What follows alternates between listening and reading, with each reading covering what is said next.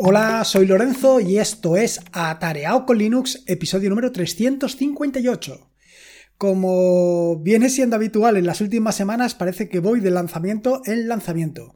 Y es que si la semana pasada liberé el primero de los proyectos, el proyecto que le puse de nombre es el Hosted, ese nombre tan característico y peculiar, y que el objetivo de este de este proyecto básicamente era pues que levantaras tus propios servicios, que pusieras en marcha tus propios, no exactamente tus propios servicios, sino que fueras tú el propietario de todos los servicios que consideres, de todos los servicios que quieras autoalojar o autohospedar, ya sea en una Raspberry, en un VPS, en un servidor, donde tú quieras. Pero al final este es un poco el objetivo, que tú tengas eh, la opción de elegir si quieres tener tú eh, determinados servicios en funcionamiento o quieres que los tenga otro. Eso es lo que yo vengo llamando últimamente la soberanía tecnológica. Luego, esta semana he lanzado el segundo de los proyectos, que es para que construyas tu propio entorno de escritorio, para que construyas todo, eh, bueno, para que personalices al máximo tu experiencia con Linux. Si bien existen entornos de escritorio perfectamente desarrollados, como pueden ser eh, Nome o como puede ser KD Plasma, pues también hay otras opciones que es que te lo montes tú por tu cuenta, que tú lo configures y lo edites y lo y te pongas las cosas como a ti te interesan. Y esto es básicamente lo que te ofrezco en este última en esta última semana, que tú tengas exactamente ese entorno de escritorio que siempre has querido tener. Un entorno de escritorio que se adapte exactamente a tu flujo de trabajo y que te permita ser lo más productivo posible. Y esto es para mí fundamental. La verdad es que eh, el cambio de un entorno de escritorio tradicional a un Tiling Window Manager ha supuesto un cambio de paradigma completo en mi forma de trabajar. Y te puedo asegurar que ahora soy mucho más productivo. Esto no quiere decir que estos entornos de escritorio sean para todo el mundo. Probablemente si tú te dedicas a escribir o a desarrollar, estos entornos de escritorio sean perfectos para ti. Pero a lo mejor si eres más de diseño gráfico o de otro tipo de herramientas que hacen falta o que necesitan de más uso de rator, pues no sean los más adecuados.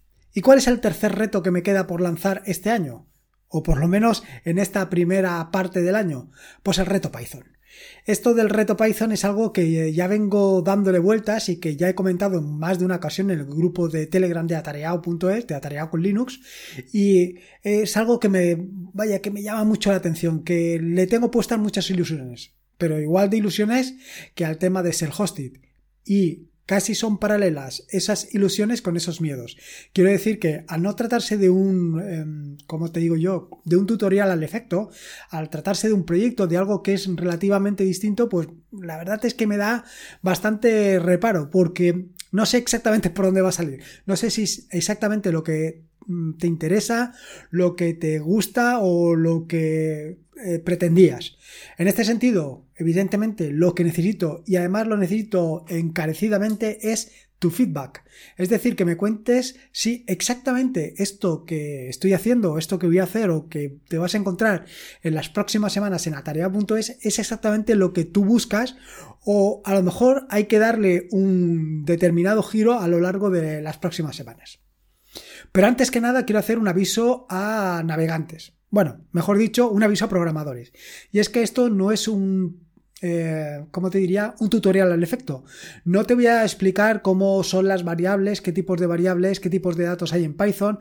No te voy a enseñar o no te voy a hablar sobre los bucles, no te voy a hablar sobre las clases, no te voy a hablar sobre los objetos de manera directa. Quiero decir que no voy a ir primero paso a paso explicándote cuáles son los tipos y variables que hay en Python, sino que directamente te voy a proponer un reto, que hagas algo, algo concreto. Y tú, por tu cuenta, vas a tener que averiguar un poco cómo puedes hacer eso que te propongo. Por supuesto que en el siguiente vídeo, en el siguiente vídeo después de la propuesta, te explicaré un poco cómo tienes que hacerlo y sí que entraré un poco a contarte pues las distintas opciones, variables, bucles que hay. Pero es un poco al revés, al revés de cómo debería de ser. Y de cómo o por qué surge todo esto, o por qué se me ha ocurrido esta idea, o de dónde viene esta cosa loca del proyecto del reto Python. Bueno, si, como te digo, sigues un poco el podcast, sabrás que a finales del año pasado, a finales de 2021, en la Navidad, participé en el Advent of Code de programación. En el, un Advent of Code en el que yo entré a, vaya, con Rust. Algo, un lenguaje de programación que había tocado ligeramente y que, bueno, pues que me ha dado para profundizar sensiblemente. Y esto me ha hecho ver las, las cosas desde otro punto de vista. Desde un punto de vista en el que algo que yo tenía muy claro, que es la necesidad de practicar. Está muy bien que veas un vídeo de cómo de alguien que esté programando, está muy bien que te leas un libro, está muy bien que pues bueno, que hagas distintas eh, actividades con vistas a mm, sobre todo aprender, pero una cosa es lo que tú veas, una cosa es lo que tú leas y otra cosa es ponerte eh, manos a la obra. Es como dicen aquello de aprender a montar en bici se aprende montando en bici. Pues yo creo y soy de ese conocimiento que aprender a programar se aprende programando. Y en este sentido, pues claro, necesitas pues algo que te motive a programar. A mí en este momento, en, eh, más bien en Navidad, lo que me motivó fue aquello del Advent of Code. Lanzarme a, pues, a, aprender un lenguaje de programación en base a pequeños retos. Y esto es un poco lo que me dio la pista para lanzarme con este. Con lanzar un reto, un reto, pero un reto anual. No que sea un reto eh, tan loco como el de la Navidad, en el que todos los días había que resolver algo, sino algo más prolongado en el tiempo, algo más largo.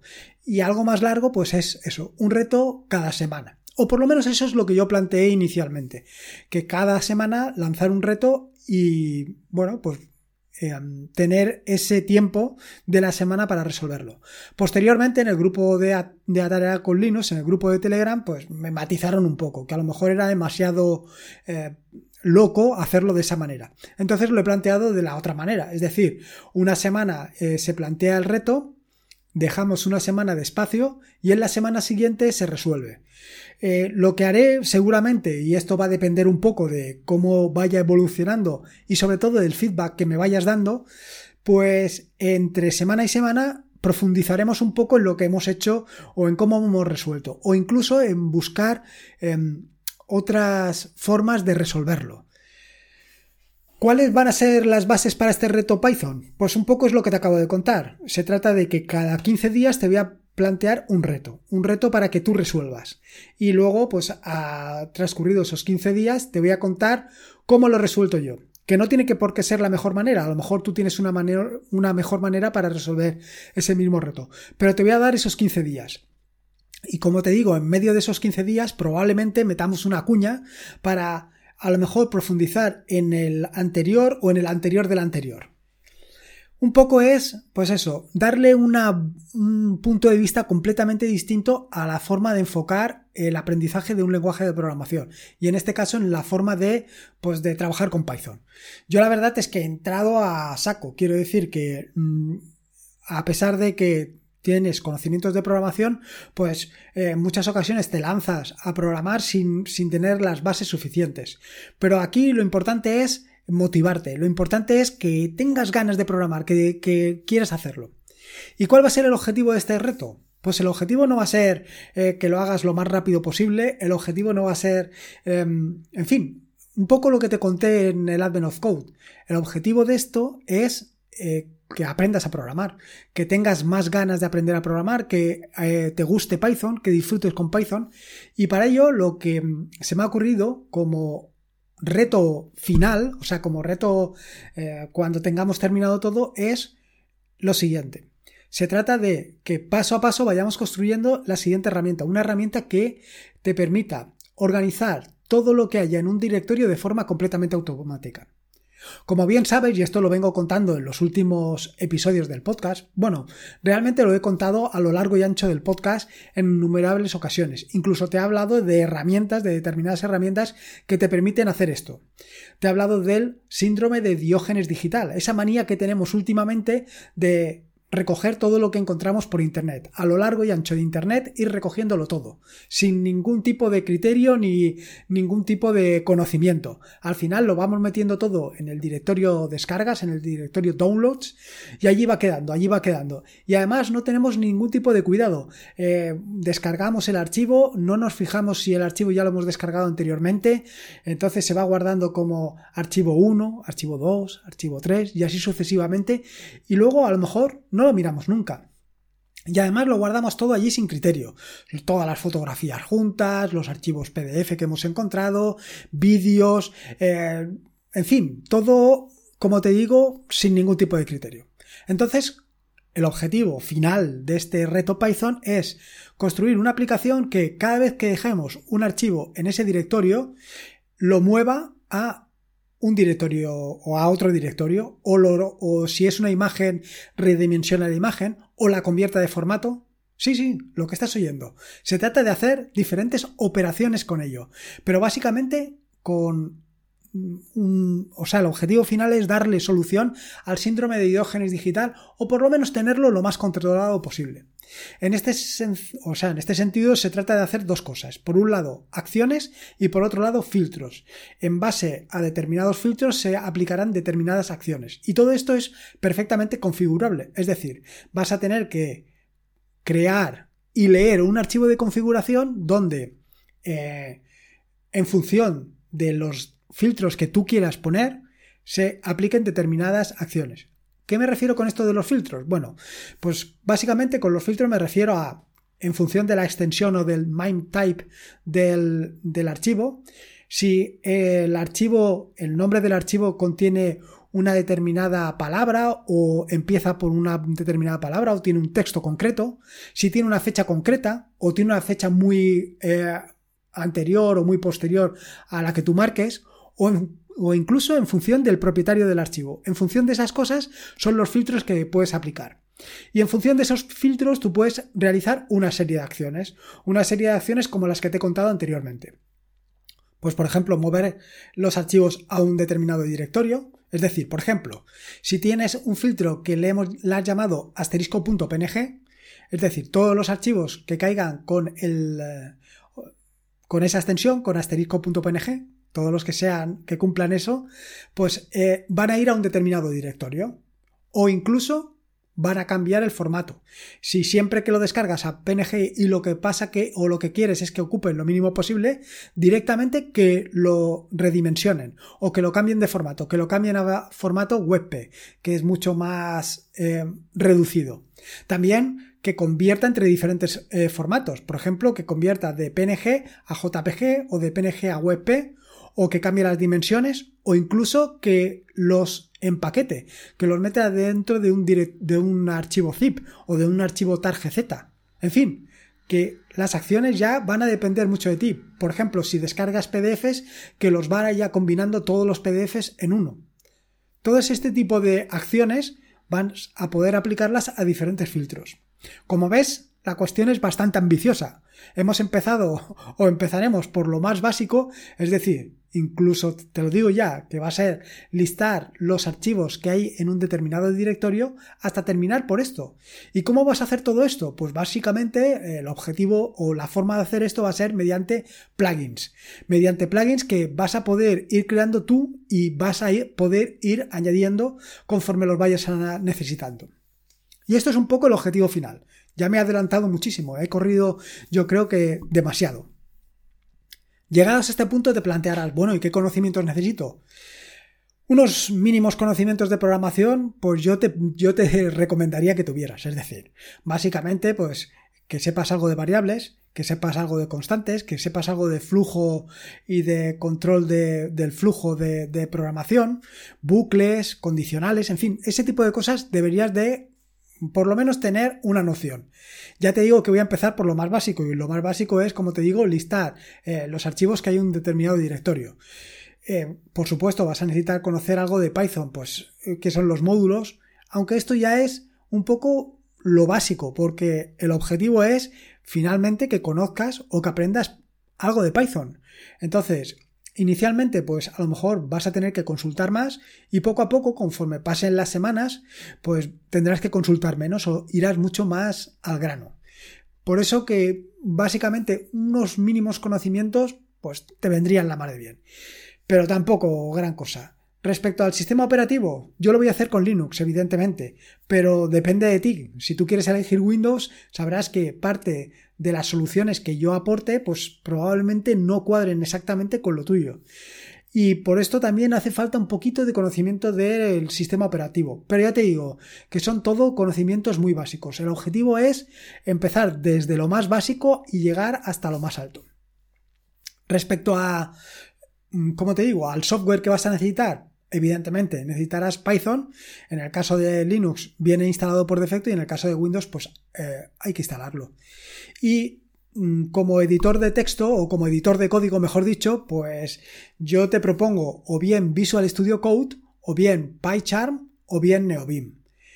Eh, ya depende un poco de ti. Ciertamente, a mí el que más me gusta es y lo sabes, NeoBeam, porque es lo que más estoy utilizando últimamente, pero te puedes decantar por cualquier quiera, por, cualquiera de ellos. Básicamente, por ejemplo, con el tema de Visual Studio Code, pues el lunes pasado te expliqué cómo podías instalar Visual Studio Code en un servidor y cómo podías trabajar de forma remota. Eh, mi objetivo es intentar, por lo menos intentar, em, utilizar lo máximo posible Visual Studio Code, de manera que sea lo más homogéneo posible lo que yo te esté mostrando con lo que tú estés haciendo. Así intentaremos ir un poco a la par los dos. Pero bueno, ya te digo que no estoy muy convencido porque como últimamente estoy trabajando tan a gusto con NeoBeam me cuesta. Lo que desde luego no te recomiendo para absolutamente nada, vaya, te lo justo lo contrario, mm, es que utilices NeoBeam o Visual o BIM si no conoces eh, estos dos. Si no conoces uno de los dos, si no conoces NeoBeam o no conoces BIM, de, deséchalo desde el principio. Te lo, vamos, sin lugar a dudas. Y si no has utilizado nunca Visual Studio Code y, o PyCharm, yo te recomendaría que utilizaras PyCharm. Eh, pero bueno, esto ya te digo que depende absolutamente de ti. Te lo puedes elegir o puedes hacer lo que tú quieras. Así que ya ves, las cosas son bastante fáciles. Ya te he contado un poco eh, dónde vamos a empezar, básicamente listando los archivos que hay en un determinado directorio para llegar al final a montar una aplicación que funcione completamente sola, que sea completamente autónoma, que no dependa para nada de ti, donde tú le instales o le indiques los filtros que quieres aplicar y le instales o le digas las acciones que tienes que tiene que aplicar para cada uno de los filtros que indiques todo con un archivo de configuración, en fin, un de cero a algo que puede ser realmente espectacular, pues en lo que va de año, poco a poco, cada 15 días una entrega y entre medias ya veremos. ¿Qué es lo que voy a necesitar yo de ti? Pues básicamente lo que voy a necesitar de ti son dos cosas, el feedback y el feedback.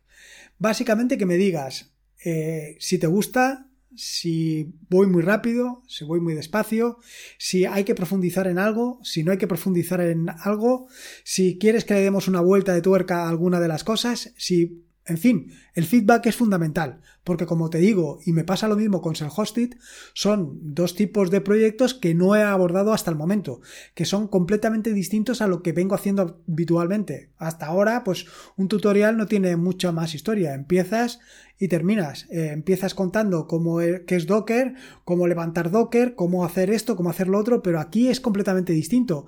Aquí te voy a contar algo y a mí me interesa, estoy muy interesado en que me digas si efectivamente eh, voy bien, si no voy bien, si hay que cambiar el enfoque, si hay que darle una vuelta. Dependo completamente de ti, así que nada, lo dejo completamente en tus manos. Y poco más que contarte. Espero que sea suficiente motivador este proyecto. Espero que, te resulte interesante. Te invito a que me des tu feedback, a que me cuentes todas tus opiniones.